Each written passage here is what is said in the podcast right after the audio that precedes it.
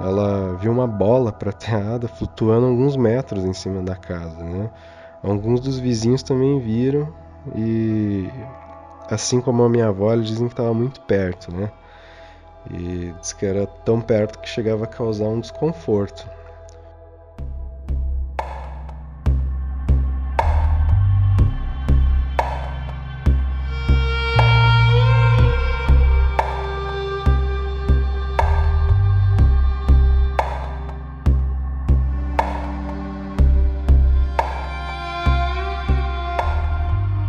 Da convidativa cidade de Castro, no interior do Paraná, nos chega hoje esta bucólica experiência. Um estranho objeto, por mais de uma vez, assusta e marca a vida de uma família de moradores da região.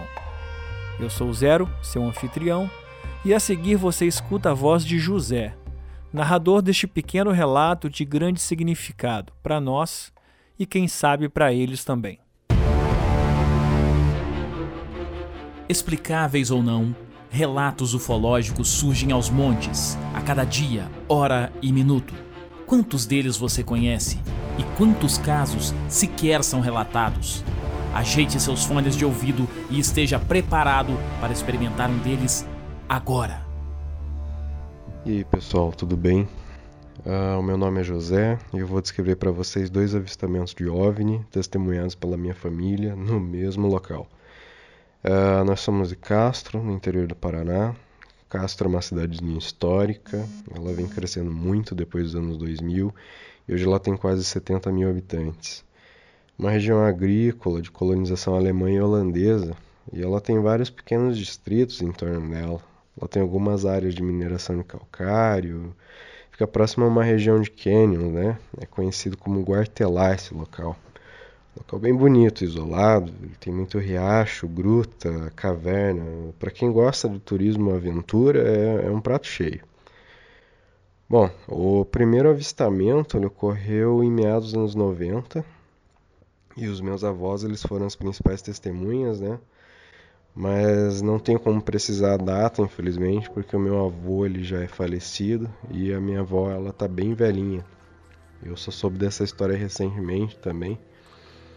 É, mas vamos lá. A história é o seguinte: eles vivem em uma região mais afastada da cidade, que é próxima de onde passa um rio, o rio Iapó. E era de manhã, a minha avó ela estava estendendo roupa no varal e se deparou com um objeto no céu, céu limpo no dia, é, mas ela não soube distinguir o que, que era porque estava muito longe. E ela acabou chamando meu avô para ver também. Aí aos poucos dizem que o objeto foi se aproximando mais do local onde eles estavam e ela conta que eles conseguiram ver mais detalhes, né? Nas palavras da minha avó, esse objeto era como se fosse um pires em cima do outro, mas ele era de metal e tinha vários pontinhos pretos em volta. Ele tinha um formato de disco, então, né? Ela não, não soube precisar a altura, ela só disse que o objeto estava mais alto que um prédio. Então a gente imagina que ele não estava tão baixo. Mas aí esse objeto ele ficou pairando no céu, naquela região, por mais um tempo. E aí ele começou a subir novamente, foi se deslocando, né, até ele desaparecer entre as nuvens. Aí o segundo avistamento, como, como eu falei, ele foi no mesmo local né? Aí minha avó de novo, ela tava na parte de cima do terreno com meu avô, que é um lugar que eles mexiam com milho e outras coisas que eles plantavam. E aí eles estavam trabalhando lá e de repente a minha avó foi descer para casa e todos que tomou um susto, né? Aí nas palavras dela, ela viu uma bola prateada flutuando alguns metros em cima da casa, né? Alguns dos vizinhos também viram e assim como a minha avó, eles dizem que estava muito perto, né?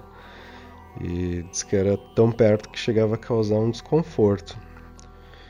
Aí, é, segundo eles, esse objeto ele ficou parado um tempo e depois ele começou a ficar envolto por uma, um tipo de luz alaranjada. Que eles, eles dizem que é como se fosse fogo, né? Aí esse objeto ele começou a subir e descer, fazendo alguns movimentos é, irregulares. e ficava repetindo esses movimentos. Só que, como estava perto, é, eles começaram a ficar com medo e eles foram para dentro da casa. Aí eles ficaram um tempinho dentro da casa, não sei dizer quanto tempo, mas é, quando eles saíram o objeto já tinha sumido. É, o pessoal ele diverge um pouco quando fala da altura, o tamanho que acha que essa esfera tinha, mas no geral a história é a mesma, né? Tava em cima da casa, fez os movimentos e essa luz alaranjada. Então, e o que eu posso dizer para vocês é que não é incomum tipo de história por lá, né? Algumas pessoas moravam em alguns, alguns locais mais afastados da cidade, né? Esses distritos, como eu comentei, Abapã, Socavão, esse tipo de lugar aí parece que o pessoal considera esse tipo de coisa como se fosse natural até. Tem outras histórias também, de gente sendo seguida em estrada de chão por luz à noite. É, o local é recheado desse tipo de história, assim. E e é isso, para quem um dia quiser passar pela região de Castro, né? Eu recomendo aí estar tá visitando o Canyon, é, o Canyon Guartelá, essa região das colônias, tem bastante museu, bastante coisa legal para fazer. Tem algumas fazendas que, que dá para acampar, tem céu limpo, né? Uma oportunidade bem bacana para quem aprecia astronomia, para quem quiser tentar uma vigília, eu não digo que você vai ver alguma coisa, mas eu te garanto que a chance ali talvez seja maior.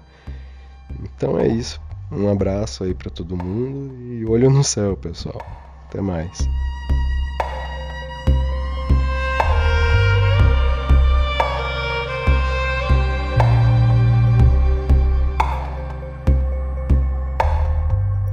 Relatos familiares como o de hoje são comumente encontrados em rodas de histórias fantásticas. Você conhece alguma de sua gente?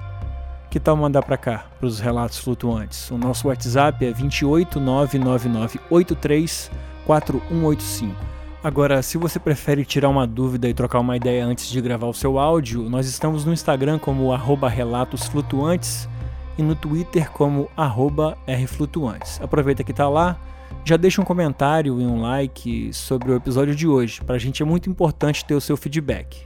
Ah, se você ainda não segue o Relatos Flutuantes na sua plataforma de podcast, procura lá um botãozinho de seguir. Isso pra gente é muito importante porque vai te notificar sempre que um episódio novo sair. E por falar em ajuda, eu preciso reconhecer aqui a grande força que os amigos estão dando no Apoia-se. Em duas semanas já estamos com quase 50% da meta batida. Se você ainda não conhece, acessa aí apoia.se barra relatos flutuantes. E você vai ver que com um apoio de R$ reais já ajuda na programação base semanal e na criação de novos quadros, como é o Relatos Penados e o Biografia UFO, agora com o Arthur. Então você já sabe, toda quinta-feira tem relato e se tudo der certo, vai pingar ainda muito mais notificação no seu celular. Falando nisso, semana que vem nosso voo desce em Muriaé. E aí você já sabe, né? Minas Gerais tem muito pano para manga. Espere um episódio bem incomum. Até lá, tenha uma boa jornada e lembre-se, nós somos uma nave.